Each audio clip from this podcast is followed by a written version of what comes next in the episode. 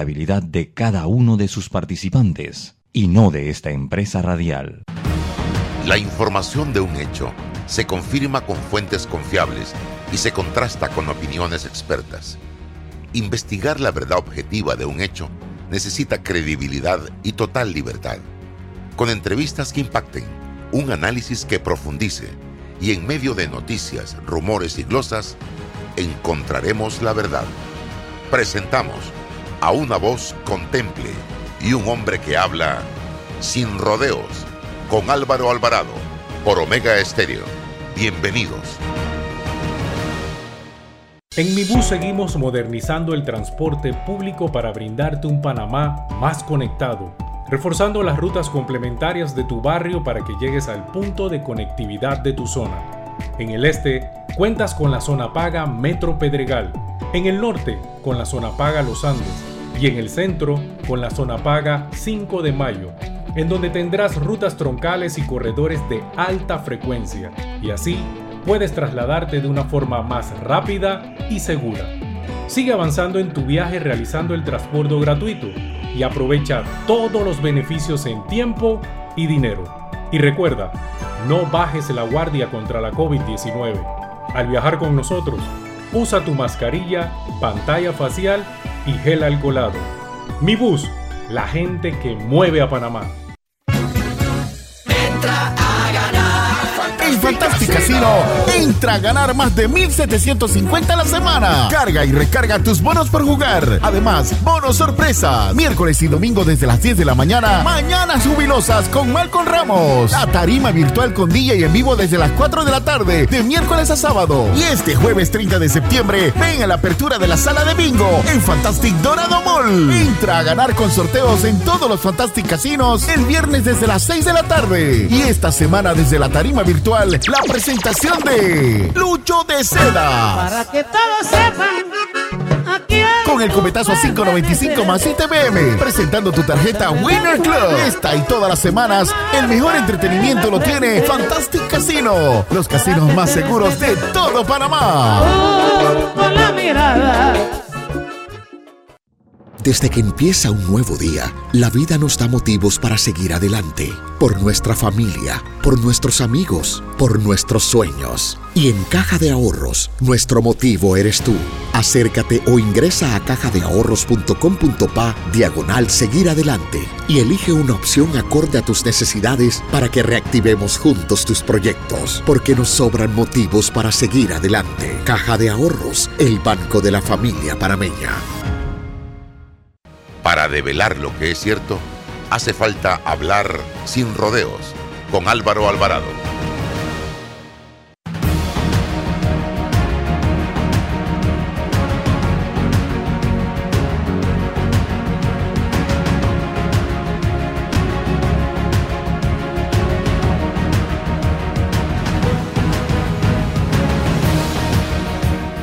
Buenos días, señoras y señores, bienvenidos a la señal de Omega Estéreo. Este es su programa Sin Rodeos.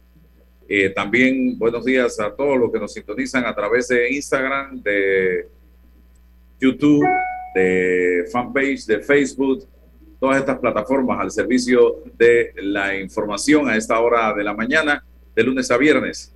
Hoy vamos a estar conversando con eh, Otto Wolchon, es el presidente de la Asociación Bancaria de Panamá, eh, sobre la nueva etapa que inicia en el día de hoy. Precisamente está con nosotros también César Ruilova. Y es que hemos estado viviendo momentos diferentes. En primera instancia, eh, se dio una moratoria que concluyó el 31 de diciembre del año pasado.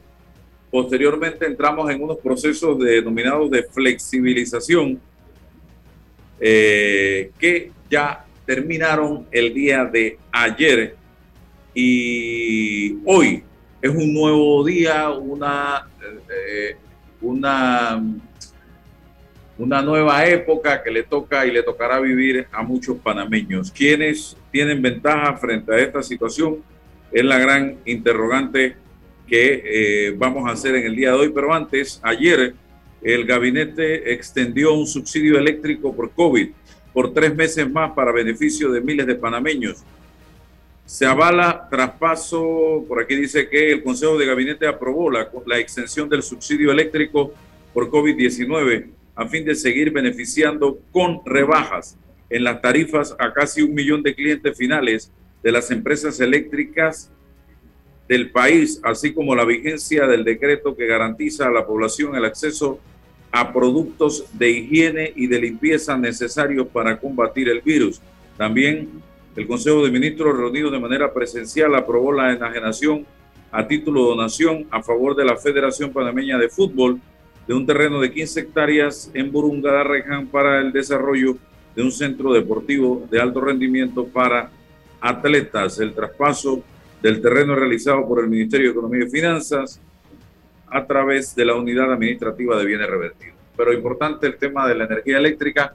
Señores, un favor que les pido y una recomendación que les hago, cualquier recurso que le, al que tengan acceso, traten de administrarlo de manera correcta, hagan los arreglos que tengan que hacer con su banco, vayan a hacerle frente como puedan al tema de las deudas en el sector eléctrico, en el tema de agua, porque esto no es algo que usted de un momento a otro va a perdonársele.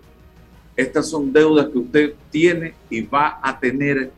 Y señoras y señores, si usted permite que se le siga acumulando, va a ser mucho más difícil hacerle frente a este tema después que ahora. Así que si usted puede hacer un esfuerzo, si usted puede hacer un sacrificio, hágalo. Se lo estoy diciendo, no malbarate ningún centavo, no bote dinero, inviértalo correctamente. Vamos con el señor Wilson César inmediatamente. Hoy, ¿qué va a pasar? ¿Qué cambia? Del 30 de septiembre al 1 de octubre. Bienvenido. Sí, muy buenos días, eh, don Álvaro, don César. saludo también a todas las personas que trabajan en Omega Estéreo eh, y por supuesto a toda la audiencia. ¿no? Bueno, realmente, eh, como usted mencionó al inicio, nosotros hemos vivido varios periodos. ¿no? Primero tuvimos un periodo que se llamó de alivio financiero, que fue realmente un, que duró alrededor de tres meses, que fue casi que una reacción espontánea del, del, sector bancario ante la situación de la pandemia, que realmente nadie tenía absolutamente ninguna idea de, de cómo iba a continuar. Luego, efectivamente, tuvimos una ley de moratoria que expiró el 31 de diciembre del año pasado. Hemos tenido nueve meses donde le seguimos quizás por costumbre llamando moratoria, pero lo que hemos tenido ha sido un periodo de flexibilización financiera que originalmente iba a durar seis meses, luego se extendió por un periodo de tres meses más para dar un poco más de tiempo. ¿no? Eh, ¿Qué va a pasar a partir del día de hoy, primero de octubre? Depende muchísimo de lo que hayas hecho antes de la fecha de hoy. Si tú llegaste a un acuerdo con el banco, si tú tienes ya un, plan de cómo lidiar con tus obligaciones y cómo cumplirlas. Y eso ya fue negociado y conversado con tus bancos, pues entonces lo que tú tienes que hacer es ceñirte a cumplir con ese plan que ya acordaste. Afortunadamente, no, primero tengo que aclarar que eh, aún en los peores momentos de la pandemia, alrededor del 60% de las carteras se mantuvieron haciendo sus pagos el otro 40% sí estuvo afectado, ¿no? De ese 40%, mucho ya, a mí no me gusta dar cifras porque las cifras las tiene que dar el regulador, que es la superintendencia, que es el que las maneja, pero una gran parte, yo me atrevería a decir que quizás el 75%, ¿no? Llegó a algún tipo de acuerdo con los bancos, Y luego el otro, por las razones que fueran, no llegó ese 75% o ese porcentaje que ya llegó a un acuerdo, como, como acabo de mencionar, pues lo que tiene que hacer es cumplir con, eh, con lo pactado. ¿no? Igual el banco también tiene, por supuesto, la obligación de hacerlo. ¿no? Eh, el otro 10%, o el otro, perdón, el otro porcentaje, eh, las cosas son distintas porque ya la regulación bancaria, por un lado, ya no es tan amplia en la manera como se pueden flexibilizar las cosas. Entonces, ya las opciones que van a tener los bancos son más limitadas, simplemente desde el punto de vista regulatorio. Y también hay que ser también eh, completos en esto y decir que, mira, también es verdad que hay un tema psicológico, ¿no? O sea, pasamos de moratoria a flexibilización, nueve meses en flexibilización, y si tú realmente en ese, en ese tiempo no llegaste a acercarte al banco, pues yo creo que ya hay un tema allí más de fondo. ¿no? Sin embargo, lo bueno es que tú siempre puedes ir al banco. Tú siempre debes ir al banco, tú debes tener una relación con el banco, tú debes expresarle al banco dos cosas fundamentales. La más importante de todas es la voluntad de cumplir. Porque no es la primera vez que hemos visto gente que ha tenido muchos problemas, ¿no? Ahora es obviamente en una, una circunstancia distinta por la gravedad del tema y por la cantidad de personas que tienen dificultades. Pero si tú tienes voluntad de cumplir, eso es lo más importante. Tú tienes que ir al banco y decirle, mira, no me estoy escondiendo, no me estoy escapando, aquí estoy, sé que tengo una obligación contigo y la voy a cumplir. Y lo segundo es mostrar cuál es tu capacidad para cumplir. Y eso son cosas que se pueden medir objetivamente. ¿no? La recomendación es que las personas vayan y digan, mira, este, este son mi nivel de ingresos antes de la pandemia, este es el que tengo ahora, he recortado esto, este es mi plan a futuro, porque créeme, hay mucha gente que se ha quedado desempleada, pero siguen pagando.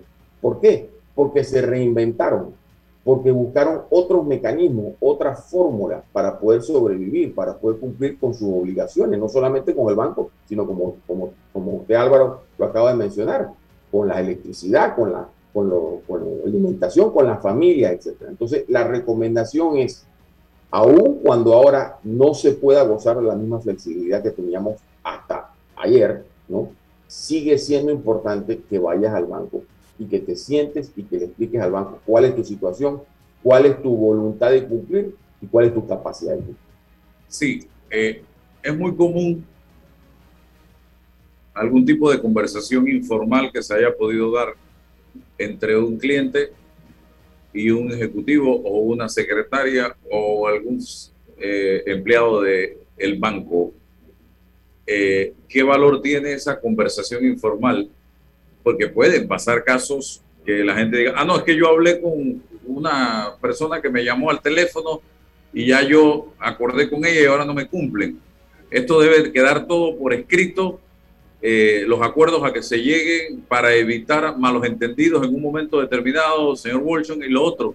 Si yo no fui al banco, porque así hay gente ¿eh? en este país que simple y sencillamente dice hagan lo que quieran.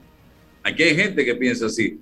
El banco tiene eh, la posibilidad de ejecutar como los bancos pueden hacerlo, quitando eh, la propiedad, la casa, el carro, el local comercial, secuestrando, en fin, hablemos alto y claro, porque aquí hay gente que también a veces se la pasa de vivo.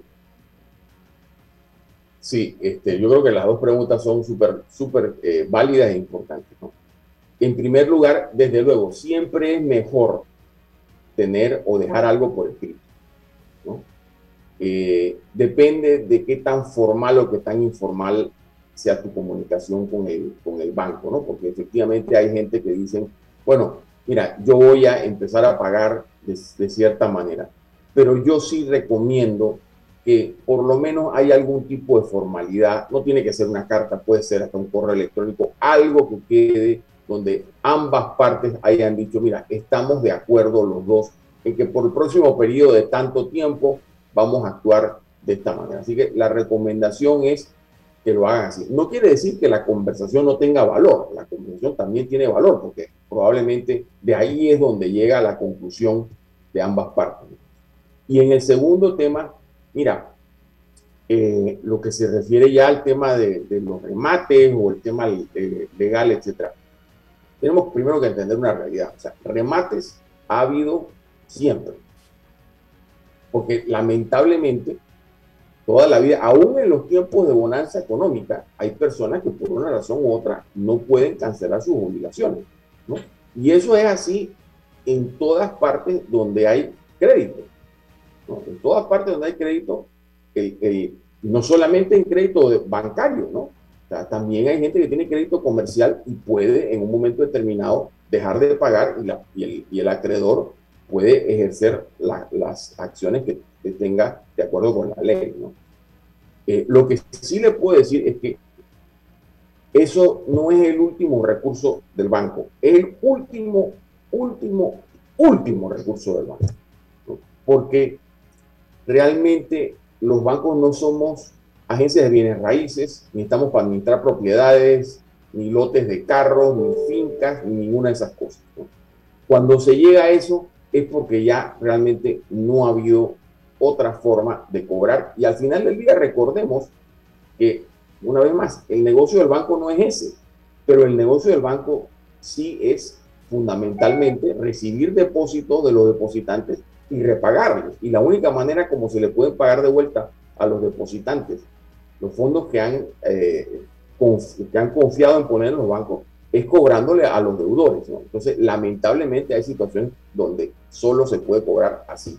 Pero lo que tengo que decir es que por lo general, en todos los años, los panameños han mostrado una cultura de pago muy, muy buena. Y las morosidades en Panamá siempre por tradición han sido muy bajas en comparación con los otros países de la región es una cosa que tenemos que preservar aún en estos momentos. ¿no? Así que no sé si con esto, Álvaro, te contesto eh, tu inquietud.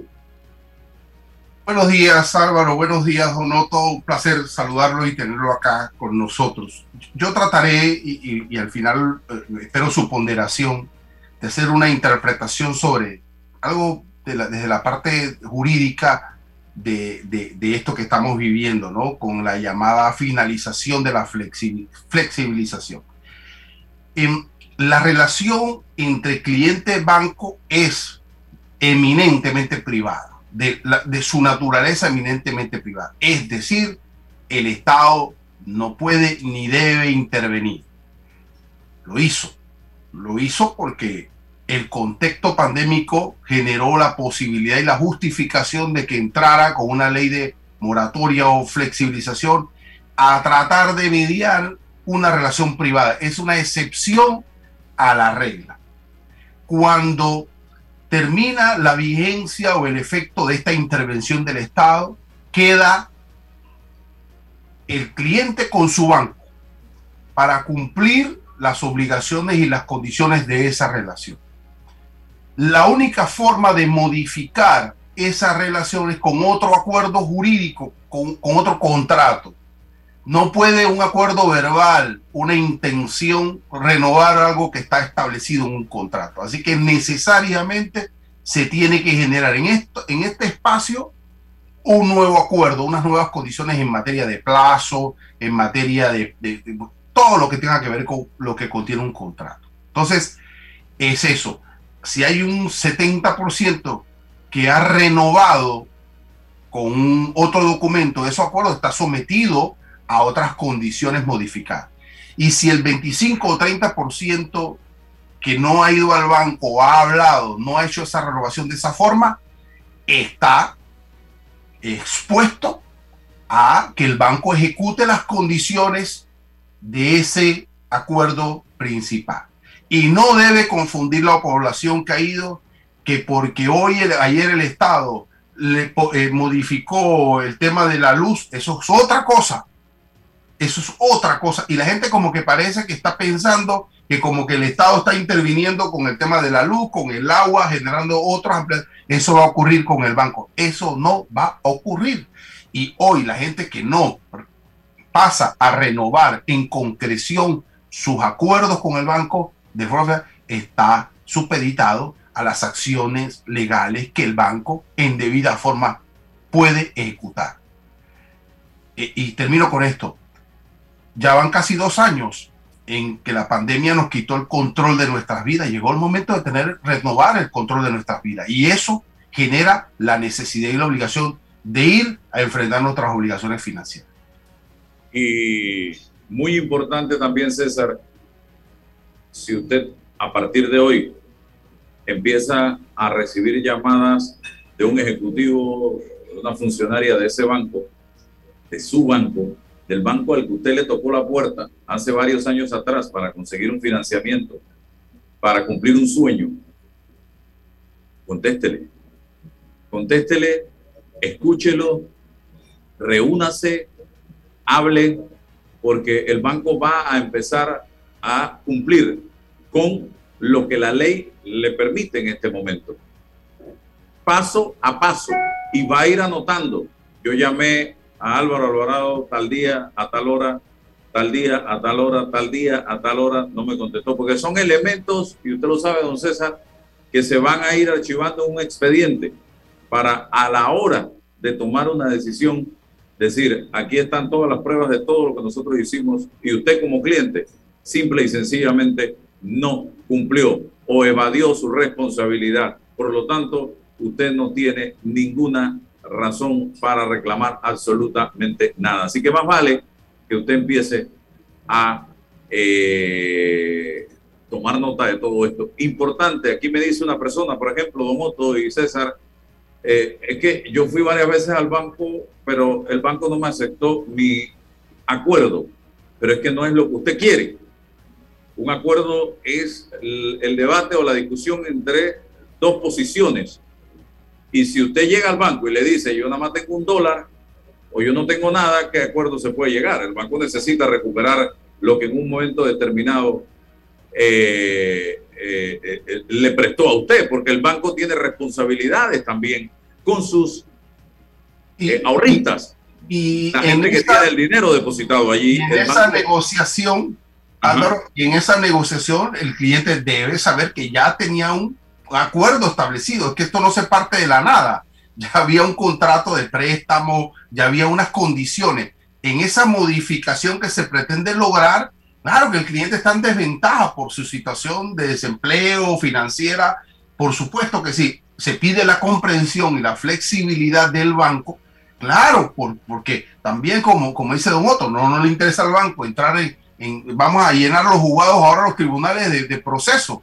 Eso no tiene ningún sentido tampoco, pero hay que buscar un acomodo, una flexibilidad en el sentido de la negociación posible, viable para ambas partes.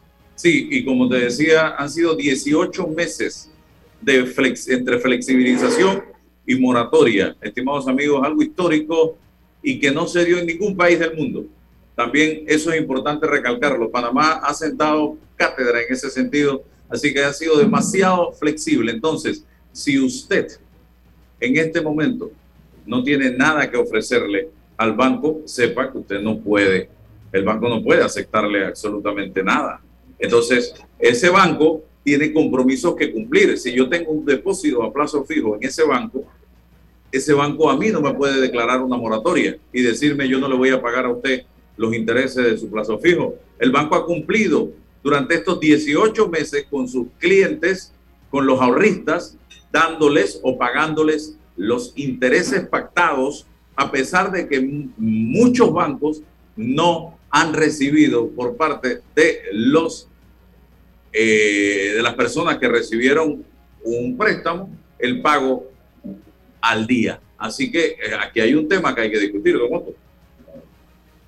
bueno, e, efectivamente, como, ustedes acaban de mencionar, la moratoria, vamos a decir, la combinación de alivio, moratoria, flexibilización, todos estos arreglos que se hicieron, yo no conozco, si lo hay me gustaría que me lo dijeran, yo no conozco ningún otro país del mundo donde el sistema bancario haya tenido la fortaleza para poder hacer eso, contribuyendo que no se agrave la situación tan difícil que hemos vivido por un periodo tan largo de tiempo y con la profundidad y la amplitud que hemos vivido. ¿no? Entonces, yo creo que la palabra a la cual todos debemos aspirar como panameños en este momento es a la normalidad. Ya tenemos normalidad en muchas cosas en el tema de salud, estamos acercándonos a la normalidad con la vacunación. En el tema de la movilidad, ya, o sea, recordémonos que también vivimos uno de los toques de queda más estrictos, ¿no? Y ahora ya estamos prácticamente normales, ¿no? En el tema de los, de los comercios, ya todos están abiertos. El tema del turismo. Eh, yo acabo de, de, ir de, salir y regresar de viaje y el aeropuerto sí, no está al mismo nivel que uno estaba acostumbrado a ver, pero hay movimiento. Entonces, esto del, sistema bancario también forma parte de, la normalización, una nueva normalidad porque hay gente que ha hecho acuerdos, como dice el licenciado Ruiloba, ¿no? Y que ya ha firmado acuerdos y tenemos una nueva normalidad. Bueno, con, con todo deberíamos, con todo deberíamos intentar hacer lo mismo, inclusive por supuesto con, con lo que se ha quedado más rezagado, que es la educación, ¿no? Eso sería ya, me imagino, otro tema que ustedes tocarán en algún otro de sus interesantes programas, ¿no? Entonces, yo sí veo, ¿no? Que es importante que igual en todo el tema financiero busquemos esa nueva normalidad. Sí, eh, don hoy se debate también el tema de los intereses bancarios a nivel de eh, la Asamblea Nacional de Diputados. Explíqueme un poco qué busca este proyecto y qué impacto pudiera tener en el sistema bancario que entremos a, por ley, regular los intereses. Sí, gracias por la pregunta, don Álvaro. Bueno, lo que la intención es ponerle un tope a las tasas de interés. Y realmente eh, lo que nosotros sabemos por experiencias que han vivido otros países, no solamente por análisis teórico, económico, que hay abundantísimo, ¿no? sino por experiencias que han tenido otros países, que cuando esto, estas tasas topes se ponen, lo que termina pasando es que todo aquel que queda por su perfil de crédito por arriba de esa tasa ya no puede tener acceso al crédito bancario. Entonces, se genera una demanda insatisfecha. Entonces, esa persona que necesitaba tener, estamos hablando principalmente de tarjeta de crédito, que necesitaba tener una tarjeta de crédito para una necesidad para un pago que tenía que hacer, ya simplemente no va a tener acceso. Entonces hay dos opciones. Una, simplemente esa demanda se queda insatisfecha y esa persona no tiene acceso al crédito. O busca productos sustitutos. ¿Cuáles son esos productos sustitutos? Bueno, otras formas de endeudarse, ¿no? Que no necesariamente, o que seguramente no van a estar reguladas, no van a tener ninguna cláusula de, protección, ¿no? De que van desde los prestamistas a todo lo demás que te puedes tú imaginar que hay en el mercado cuando la gente está desesperada por obtener un crédito que están dispuestos a pagar cualquier tasa en el mercado informal. Entonces, en lugar de estar propiciando inclusión financiera, que es uno de los grandes retos que tienen todos los países subdesarrollados, lo que estamos propiciando es exclusión financiera, sacar a la gente del sistema. Y por otro lado, también tiene un efecto de que esas personas que antes usaban esos fondos para comprar en la economía, para pagar las cosas que necesitaban, ya no lo pueden hacer. Entonces, también se perjudican los comercios, los restaurantes, o sea, y toda la cadena de producción del país se perjudica. Realmente esto es eh, e, e, esta es una iniciativa que aparenta querer ayudar a la gente, pero en, la, en, el, en la propia regulación ¿no? De, esto estamos causando que estas personas se salgan del sistema. El tema de las tarjetas de crédito, señor Wolchon, Otto Wolchon, presidente de la Asociación Bancaria de Panamá, para los que nos sintonizan en Omega Estéreo, eh, es un tema preocupante también. Hace unos días escuchaba que la deuda por tarjetas de crédito asciende en Panamá a más de 2 mil millones de dólares y el uso que los panameños le, dan a la tarjeta de crédito pensando que ese un dinero al que tengo accesos y después me acuerdo que tengo que pagar. Eh, ¿Qué tiene que decirnos al respecto? Mira, lo primero que voy a comenzar es admitiendo que los bancos nos falta mucho por hacer en términos de educación financiera. Nosotros tenemos una responsabilidad también de explicarle a la gente eso mismo que tú acabas de decir, Álvaro. Mira, la tarjeta de crédito tienes que saber usarla, pero tienes que saber usarla con responsabilidad, porque no puedes andar gastando y gastando y te encuentras con gente que siempre tiene las tarjetas al tope. Entonces yo comienzo haciendo un mea culpa, ¿no? Y una de las, de las grandes metas de la asociación bancaria a futuro es meterle duro al tema de la educación financiera. ¿no? Y efectivamente, pues ahora estamos en una situación donde hay un nivel de endeudamiento a través de tarjeta de crédito que es bastante alto y todo esto va a entrar poco a poco a ser reestructurado, ¿no? Y se debe ir bajando a niveles normales con, yo siento, la, la, el compromiso de la gente de usar su tarjeta de crédito de una manera responsable, pero ese compromiso nos lleva a nosotros los bancos también a educarles para que puedan ir entendiendo cómo manejar bien su crédito. Ah, Don Noto, eh, bueno, acá me escriben igual eh, gente, eh, profesionales que han intentado llegar a los bancos para los acuerdos y, me dicen que en ocasiones los bancos pretenden que la gente vaya con algún capital y tal, y eso se torna a veces imposible, ¿no? El llamado un poco a, a, a, que exista la comprensión de la realidad económica y financiera. Es más, ya la sola la, la llegada de la persona a la convocatoria de la persona a su banco eh, genera una presunción de buena fe.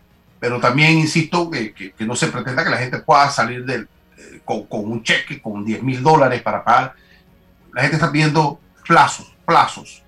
Bien, me preocupa mucho, usted lo habló del tema de la inclusión financiera, me preocupa mucho el crédito bancario. Comprendo perfectamente el análisis desde el punto de vista de una legislación que vaya a disminuir los intereses, eso impacta negativamente. Pero desde la perspectiva de los bancos, entiendo que hay una eh, política muy conservadora hoy en día, hay unos niveles altos de riesgo que se han elevado para los créditos. ¿Cómo está esto para reactivar, para apoyar la economía? Desde, desde, el tema del crédito bancario? Claro, mira, yo, yo, yo, te diría primero que hay un, hay un tema muy coyuntural, producto de la, de la pandemia y del, del tema de, de, la moratoria y de los arreglos, etc. Digo, obviamente, cuando tú estás en una situación como la que hemos vivido, con muchísima inestabilidad económica, con un Producto Interno Bruto que cayó 17, 18, casi 20%, obviamente eh, hubo también una reacción muy normal de los bancos en este doble tema, ¿no? Primero, o sea, estamos en un, un, momento donde no se está pudiendo cobrar, inclusive por ley durante la vigencia de la moratoria, y segundo, tienes una caída dramática en la economía, y tercero, nadie sabía cuánto tiempo iba a tardar esto de, de este problema de, de, de emergencia eh, sanitaria, ¿no? Entonces, hubo un frenazo en, los, en, la, eh, en el otorgamiento de crédito. ¿no? Eso ya poco a poco está cambiando. Ya si tú miras las, eh, las, las, últimas estadísticas, tú vas a ver que ya poco a poco los bancos estamos empezando nuevamente a dar créditos nuevos. Desde luego, no es lo mismo dar créditos en este momento, cuando hemos sufrido todo lo que hemos sufrido, a los tiempos, digamos, de bonanza económica, ¿no? Los bancos están siendo más conservadores, yo creo que les corresponde. Igual, igual todos deberíamos ser un poco más conservadores con nuestras finanzas, ¿no? Desde luego, igual los bancos no son una cosa diferente, ¿no? Entonces, eh, pero sí diría que ya poco a poco estamos viendo una reactivación, ¿no? Panamá, en ese sentido, eh, siempre ha tenido una grandísima ventaja comparativa, ¿no? Aquí, yo, eh, a veces cuando nosotros nos reunimos con colegas de otros países y empezamos a hablar, por ejemplo, ¿no? del crédito hipotecario. Hay países donde se dan hipotecas como la gran cosa, ¿no? A 5, 7, 10 años, ¿no? Y tú en Panamá tienes crédito hipotecario a 20, 25 y a veces hasta 30 años, ¿no? Este, yo por ahí tenía un cliente que, que me decía, oye, yo quiero un crédito a 30 años, pero el problema que tengo es que nadie me da el seguro de vida porque, porque tengo 57 años. Entonces, otro, o sea, no tienes problema para conseguir crédito en este país siempre y cuando tú tengas, este, hayas mantenido una buena cultura de, de pago, etcétera, ¿no?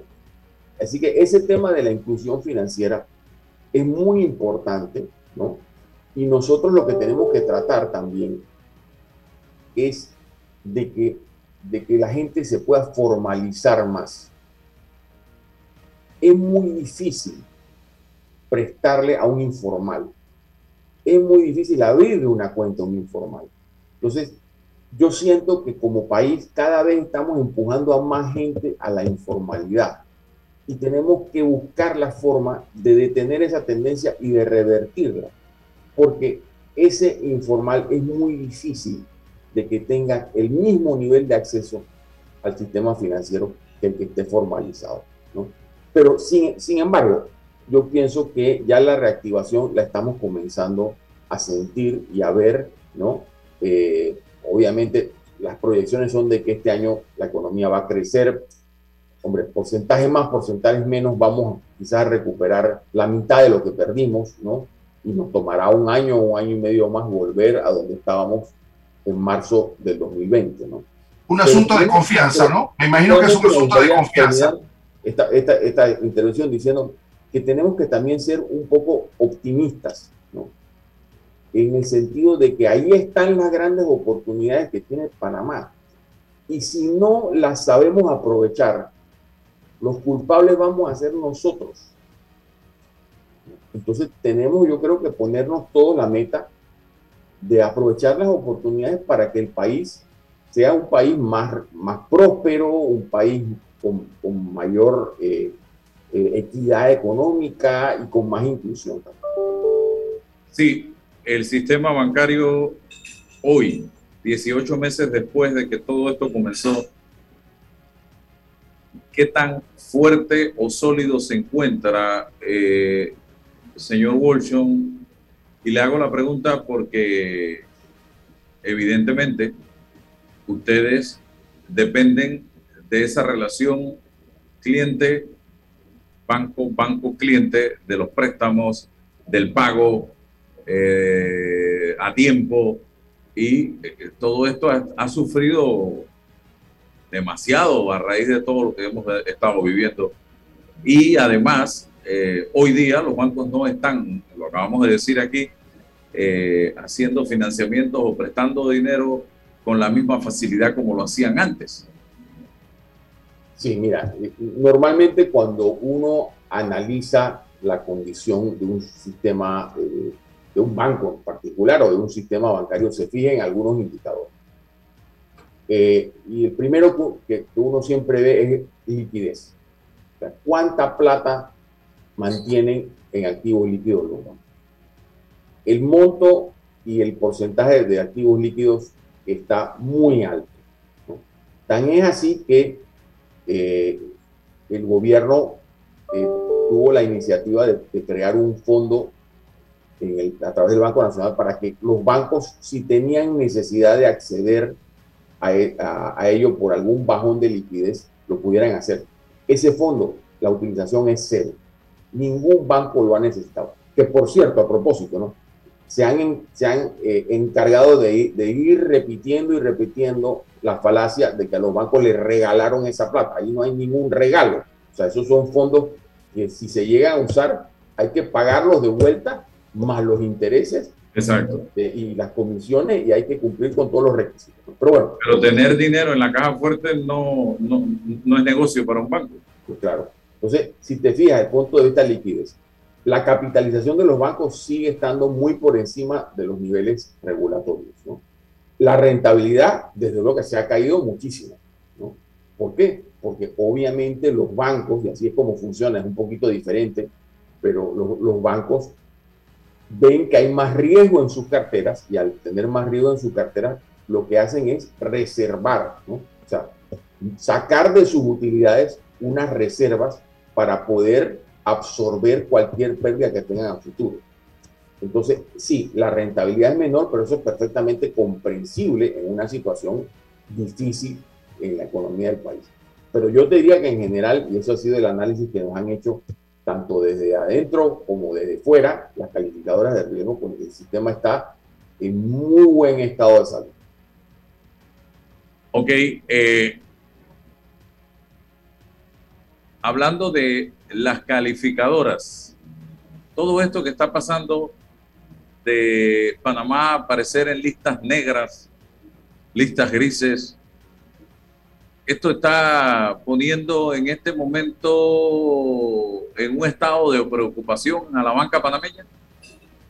Mira, definitivamente que el tema de las listas grises, negras, de cualquier color, claro que es un tema de preocupación para la banca, porque implica, en primer lugar, una limitación en el tema de las corresponsalías. La vez anterior que nosotros tuvimos en las listas, eh, eh, estas grises, perdimos muchas corresponsalías y este es un sistema eh, globalizado, es un sistema integrado con el mundo y la manera que nosotros encima tenemos el, uso del dólar, ¿no? Así que tenemos que realmente poder mover los fondos a través de, los otros bancos fuera de Panamá. Después que salimos de la lista, pues se recuperaron parcialmente las corresponsalías. Ahora estamos nuevamente en las listas. Eso es un tema definitivamente de preocupación, pero no solamente nos preocupa como sector bancario, nos preocupa por el impacto que pueda tener en otros sectores de la economía, ¿no? Porque las cosas se están poniendo cada vez un poco más difíciles, ¿no?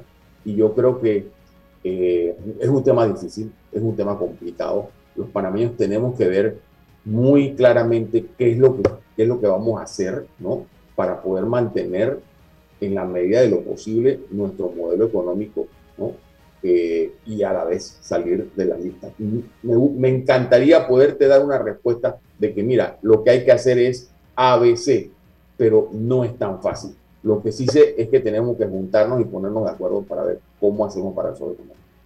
Y se están dando ya para ir terminando otras situaciones a nivel global muy preocupantes. Mire lo que está pasando en Estados Unidos eh, con el gobierno federal, por un lado.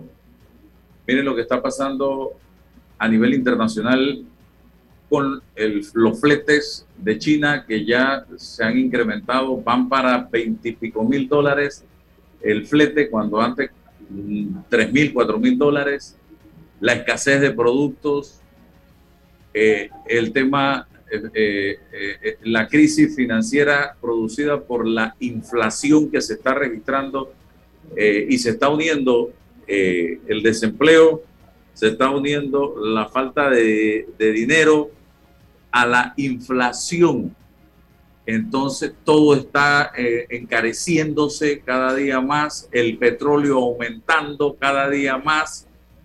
Esto está, esto es como la lava en las Canarias en este momento. Está viniendo para encima. ¿Y qué hacemos? para hacerle frente como, como, como, como planeta a esta situación de la que no está escapando absolutamente nadie, porque los sistemas políticos no tienen nada que ver con lo que está pasando. Mire, China está pasando por una situación crítica, Estados Unidos, que es lo opuesto, está pasando por una situación crítica. De Venezuela ni hablemos, porque eso no es ni economía, ni ejemplo de política, de administración, de nada, ahí no hay nada.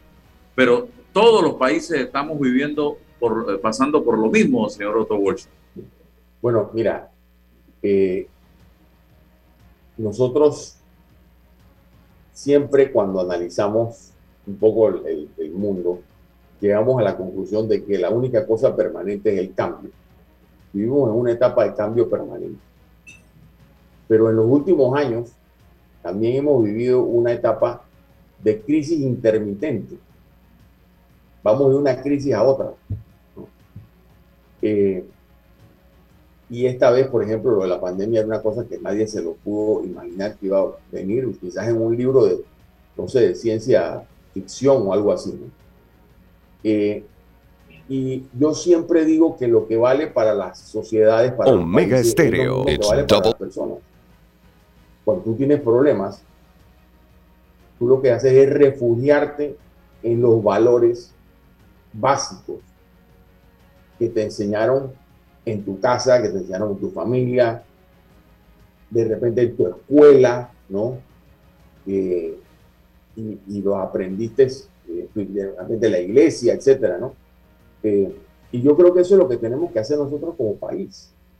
O sea, nosotros no podemos enfrentar ninguna de estas crisis si nosotros somos un país desorganizado, si somos un país donde no respetamos la ley, si somos un país donde despilfarramos, donde hay corrupción, donde hay, tú sabes, eh, eh, irrespeto de unos con, con otros, ¿no?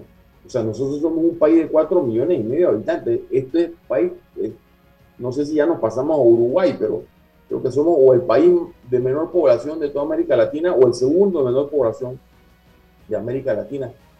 Este, todos nos conocemos, todos nos llevamos bien. O sea, lo que nosotros tenemos que hacer es realmente ir de vuelta a los valores básicos que, que siempre hemos usado en este país o hemos, o hemos eh, echado mano en este país. Yo digo, yo tengo suficiente edad, este, ustedes también se acordarán, pero, pero, pero son más chicos, ¿no? Aquí después de la invasión, aquí, ¿quién pensaba que el país se iba a recuperar en el periodo que se recuperó? ¿Y quién pensaba que nueve años después íbamos a manejar el canal mejor que los americanos? Cuando el país estaba destruido. Entonces, no tenemos que llegar a, ese, a tocar ese fondo, ¿no?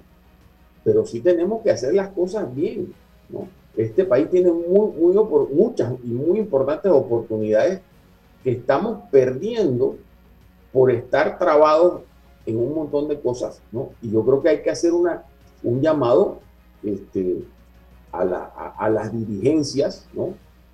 Tanto las dirigencias políticas como las dirigencias sindicales, gremiales, etcétera, a que realmente tenemos, o sea, solamente para darte un ejemplo, ¿hace cuánto tiempo sabemos que el seguro social está como está?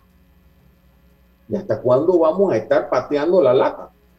Entonces, mi llamado en ese sentido, no como presidente de la Asociación Bancaria, sino como un simple ciudadano, es, oiga, volvamos de vuelta a los valores más básicos y echemos para adelante. Gracias, don Otto, por estar con nosotros. Otto Wilson, presidente de la Asociación Bancaria de Panamá, en esta interesante plática sobre el post-moratoria en nuestro país. Gracias, seguimos acá. Muchas gracias, don Otto. Saludos. Seguimos acá, estimados amigos, en los minutos finales del programa. En breve vamos al cambio comercial, eh, cumpliendo nuestros compromisos, pero el señor Wilson acaba de mencionar algo muy importante y es el tema de nuestros valores. Y eso va desde la familia, el individuo, el padre, la madre, el hijo, la hija, hasta nuestros gobernantes, nuestros empresarios, nuestros profesionales. Si nosotros apelamos a ese tema muy particular desde la casa, el tema de los valores, el tema de hacer las cosas como nos dicta nuestra conciencia de manera correcta, en esa misma medida el país va a, eh, a resolver el, el tema. Eh, ahorita, ahorita arreglamos, ahorita arreglamos. Por, WhatsApp. Dile por, WhatsApp. Es una persona aquí enfrente. Eh, sí, si nosotros apelamos al tema de los valores y para fortalecer el tema de los valores y ponerlos en práctica, no hay que ir a la universidad, señoras y señores. Porque yo siempre pongo el ejemplo de mis abuelos que no tuvieron la oportunidad de ir a un aula de clases.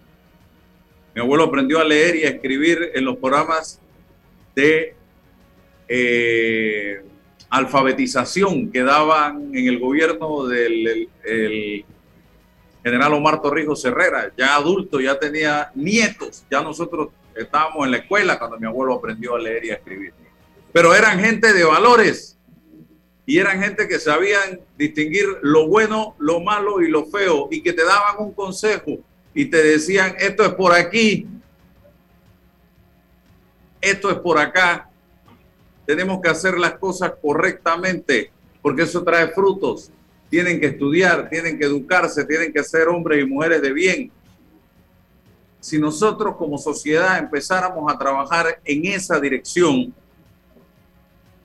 todo va a cambiar, señoras y señores. Y adicional, prepararnos emocional, económicamente, emocionalmente y económicamente cuando estamos en vacas gordas para cuando vienen las vacas flacas. Y esa es otra falencia, otro problema que tenemos nosotros en este país, que no somos de prever, oye, vamos a prepararnos porque cuando vienen los momentos difíciles ya tenemos un colchoncito allí para hacerle frente.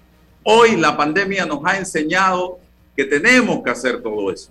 Y yo espero que la sociedad panameña, cuando empecemos nuevamente a coger agua, se haya aprendido esta lección, señoras y señores. Y eso para el gobierno también, porque el gobierno no nos está dando muestras de austeridad. Usted ve la asamblea, la cantidad de dinero que están malbaratando y votando, como usted no tiene idea en viajes, en contratos que no tienen ningún sentido, botellas, asesores, combustible, transporte, celular, comida. Usted mira para el Ejecutivo, lo mismo, no hay austeridad. Entonces, ¿cómo podemos estar hablando de una crisis, inflación, situaciones complicadas, pero no hay muestras de austeridad por parte de nuestros gobernantes, de nuestra clase política en el poder? Así que ese es el mensaje. Vamos al cambio y regresamos entonces con la parte final del programa. En Caja de Ahorros tenemos préstamos personales para la doctora, para el de la empresa privada, para la profe, para el jubilado, para el funcionario, para el policía, para todos. Solicita el tuyo y con el desembolso participas para ganar un año de tu nuevo préstamo gratis. Caja de Ahorros, el banco de la familia parameña. Aprobado por la JCJ mediante resolución número MEF RES 2021-1649 del 4 de agosto de 2021. Promoción válida del 15 de agosto al 31 de octubre de 2021. Ver términos y condiciones en www.cajadeahorros.com.pa. ¿Sabías que en Cobre Panamá la roca sin mineral es depositada en un área para este propósito? La facilidad de manejo de relaves es diseñada para proteger el ambiente. La roca estéril es transportada a este lugar con agua. El agua utilizada en el proceso de producción es reciclada y reutilizada mediante un circuito cerrado. Cobre Panamá. Estamos transformando vidas. Entra a Fantastic Casino que tiene para ti los económicos. El domingo, sancocho más pinta o soda. Lunes, dos chorizos parrilleros más pinta o soda. Y el miércoles, un cuarto de pollo asado más pinta o soda. A tan solo 2.99 más ITVM cada combo. No esperes más. Ven ya a Fantastic Casino por los económicos. Promoción solo con pintas nacionales. No disponible en Fantastic Casino 12 de octubre. Colón Calle 13, La Cadima, El Fuerte, 5 de mayo, Casa Miller y la Terminal. Déjate llevar por la frescura del pollo melo, panameño como tú. Déjate llevar por la frescura del pollo melo. Variedad y calidad. Melo. Frescura de altos estándares. Sí, la calidad es una promesa. Para llevarte el pollo melo siempre fresco hasta tu mesa. Déjate llevar por la frescura del pollo melo. Por su sabor y calidad lo prefiero.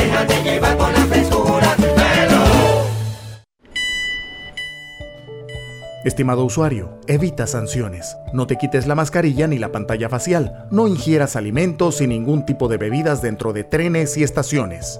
Respeta las normas. Cuida tu metro.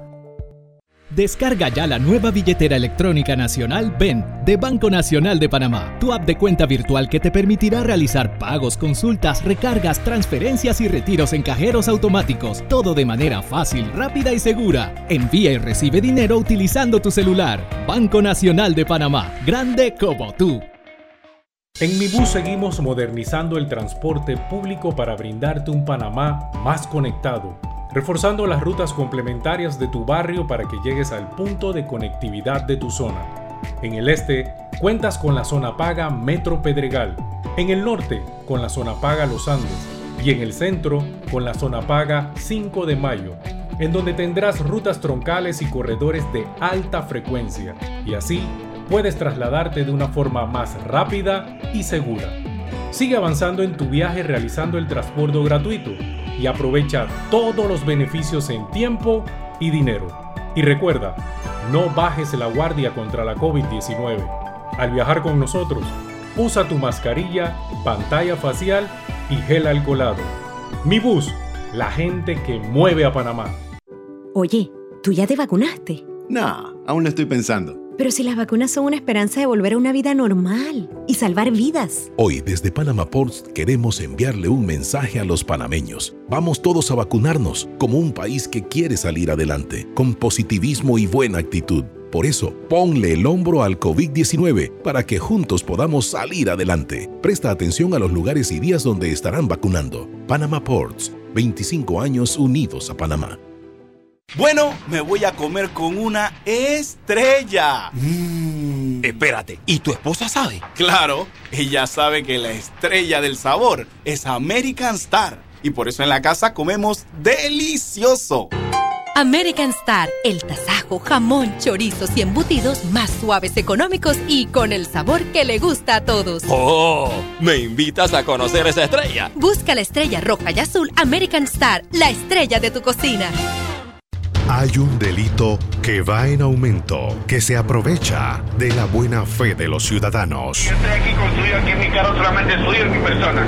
Entonces creo que usted me diga, ¿tiene el dinero completo o tiene usted un abono? Que realiza estafas por medio del comercio electrónico y que suplanta tu identidad. Ese es el ciberdelito, con un aumento del 225% en el primer trimestre, convirtiéndose en el delito con mayor incidencia en el último año. Estos grupos de crimen organizado generan 20 mil dólares diarios aproximadamente al cometer estos delitos. Si alguien te solicita dinero por redes sociales, antes de depositar, llama a esa persona y confirma la información. El ciberdelito es real. Denúncialo al 507-2988 o al 104. Un mensaje de la Policía Nacional, el Ministerio Público y esta emisora. Desde que empieza un nuevo día, la vida nos da motivos para seguir adelante. Por nuestra familia, por nuestros amigos, por nuestros sueños. Y en Caja de Ahorros, nuestro motivo eres tú. Acércate o ingresa a cajadeahorros.com.pa diagonal seguir adelante y elige una opción acorde a tus necesidades para que reactivemos juntos tus proyectos, porque nos sobran motivos para seguir adelante. Caja de Ahorros, el banco de la familia panameña. Está escuchando El Temple de una voz que habla, sin rodeos, con Álvaro Alvarado.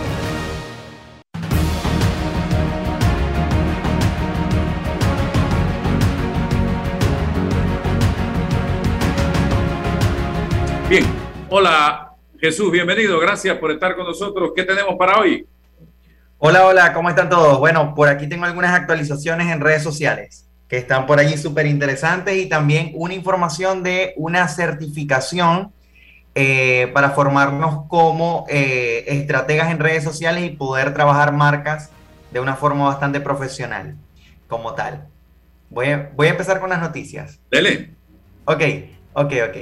Bueno, contándoles un poco de algunas actualizaciones que tenemos por allí eh, en, en redes sociales.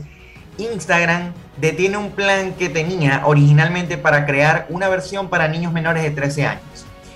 ¿Qué pasaba? Que Instagram estaba ya, eh, digamos que trabajando en una opción de su red para tener una ventana abierta para menores de edad como tal y poder tener una red quizás un poco más restringida con algunas funciones especiales, pero ese plan lo han detenido como tal.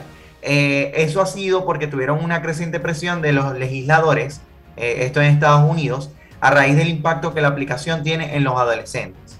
O sea, eso fue lo que hizo que Instagram como que cerrara un poco esta ventana que tenía ya lista para las personas, como tal, los niños de, 13 años o menos de ellos. Eh, tengo otra noticia por allí, este, que es una noticia buena para TikTok, que TikTok sigue creciendo y sigue creciendo. Hace semanas estuvimos hablando de las estadísticas del uso de redes en Panamá y les tengo que contar que TikTok ya tiene más de mil millones de usuarios activos mensuales. Imagínense eso. ¿Cuánto puede ser mil millones de usuarios, Álvaro? En, países. Wow. Sería como varias, unas cuantas chinas. Pero bueno, eh, realmente ya tiene eh, más de mil millones de usuarios activos mensuales. Estamos hablando que esto lo ha alcanzado en un tiempo récord. Recordemos que TikTok eh, existe desde el año 2016, cuando se llamaba Musicali, por la firma china ByteDance. luego se cambió el nombre a TikTok. En el 2019 empezó a crecer. 2020 llegó la pandemia. Todo el mundo empezó a utilizar TikTok. Y bueno, hemos llegado al punto de hoy donde ya tienen más de mil millones de usuarios activos mensuales en la red como tal. Y bueno, eh, esto es una, eh, digamos que es una noticia interesante, también es una alerta a redes sociales como Facebook y como Instagram, porque todos sabemos que esto de las redes sociales también se trata de una, hasta cierto punto, de una guerra comunicacional importante que existe entre lo que se genera en China y lo que se genera en Estados Unidos, a través de las redes que están eh, creadas originadas en Estados Unidos como Instagram, Facebook y TikTok, por supuesto, creada por China, está teniendo mucho crecimiento como tal. Eh, bueno, eso es con lo que respecta a TikTok. Pero hay una noticia, Álvaro, que esta te va a interesar a ti, a las personas que nos están escuchando, y es que eh, este es reciente, reciente, reciente. Eh, y es que YouTube va a prohibir algunos videos antivacunas como tal, algunos videos que, van a hablar sobre antivacunas. Y bueno, esto es importante porque estamos en un debate bastante, eh, como bastante delgado, o sea, hay una línea delgada con el tema de la libertad de expresión este, aquí, pero lo cierto es que a partir de ahora la plataforma va a retirar algunos videos que propagan información falsa sobre todo tipo de vacunas, este, o sea, vacunas que sean eh, anti-COVID o personas que quieran dar noticias que sean... Eh, de vacunas eh, o de no vacunarse o incitar a no vacunarse o noticias falsas sobre el COVID-19, que eso también lo había conversado hace algunas semanas, pues YouTube va a tomar acciones sobre eso y va a ir eliminando videos, tanto de noticias falsas sobre el COVID como también de algunas campañas que se puedan hacer este, antivacunas como tal. Eh, sobre todo, ellos van a tener bastante, bastante vista con respecto a información falsa que se genere sobre las vacunas como tal. Ok. Eso, eso es como una tendencia a nivel internacional, porque creo que hay otras plataformas eh, que están haciendo exactamente lo mismo. Totalmente, la están haciendo, lo están haciendo. Y sabemos que esto eh, es una línea delgada con el tema de la libertad de expresión. O sea, hasta qué punto yo puedo decir lo que quiera decir en la red. Pero digamos como que ellos se, ellos se, este, se están eh, justificando en cuanto al uso de información falsa. Es decir, todo lo que sea información falsa o que no esté verificada, que sea sobre temas de vacunas COVID, este, ellos van a eliminar o descartar esa información como tal. Tenemos una noticia que es de WhatsApp. Este, y bueno, WhatsApp como tal va a trabajar en otras funciones. WhatsApp no ha dejado de dar noticias en las últimas semanas. Si se han fijado, hemos hablado de que ahora tenemos posibilidad de utilizar WhatsApp para cuatro dispositivos está el tema de eh, WhatsApp como tal, con todas las funciones que ha ido creando, pero este, ahora, bueno, va a crear también otras, otras funciones como tal, que está pensada en ahuyentar a, los, eh, a las personas que quieren investigar tu vida, como tal. Es un nuevo ajuste de privacidad este, que se va a llamar mis contactos, excepto, o sea, yo puedo como crear, digamos como que algunas configuraciones de mi privacidad que todos mis contactos lo pueden ver, excepto y puedo como que bloquear algunos contactos específicos que yo no quiero que lo vean. Más o menos como lo que pasa en Instagram, que yo puedo bloquear, reportar o silenciar algunos contactos específicos. Puedo hacer lo mismo, pero sin necesidad como de bloquear el contacto, sino que ahora va a ser como que hay cierto contenido que yo en WhatsApp no quiero que alguien lo vea y yo puedo como que restringir ese contenido en particular para esa persona. Y eso va a ser una actualización que se está pensando eh, posiblemente estamos hablando de lanzamiento para octubre, en una versión beta para, para Android.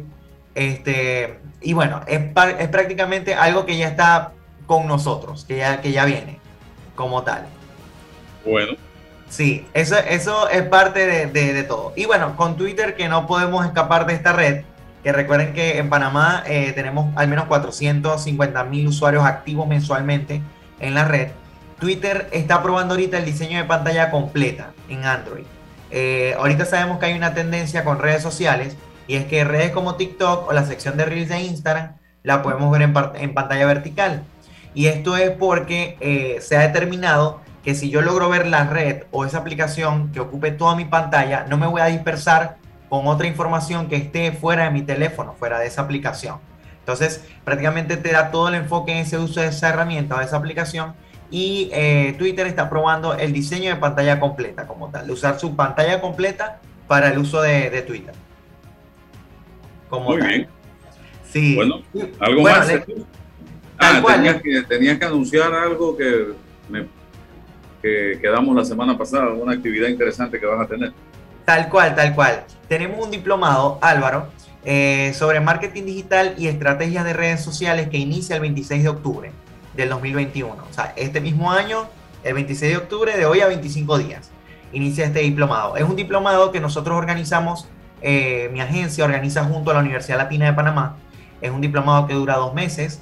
Eh, estamos hablando de un diplomado donde las personas que quieran o desarrollar su proyecto en redes sociales o aprender más sobre redes sociales o personas que ya son community managers y gestionan redes sociales o tienen un negocio propio, puedan aprender desde cómo se manejan las redes sociales, qué aplicaciones tenemos que utilizar, cómo medir resultados, eh, cómo hacer un plan o una estrategia, cómo pagar publicidad para tener resultados también en redes como Facebook e Instagram, cómo gestionar contenidos, de qué tipos de contenidos realizar eh, y cómo trabajar crisis o gestión de reputación de marca.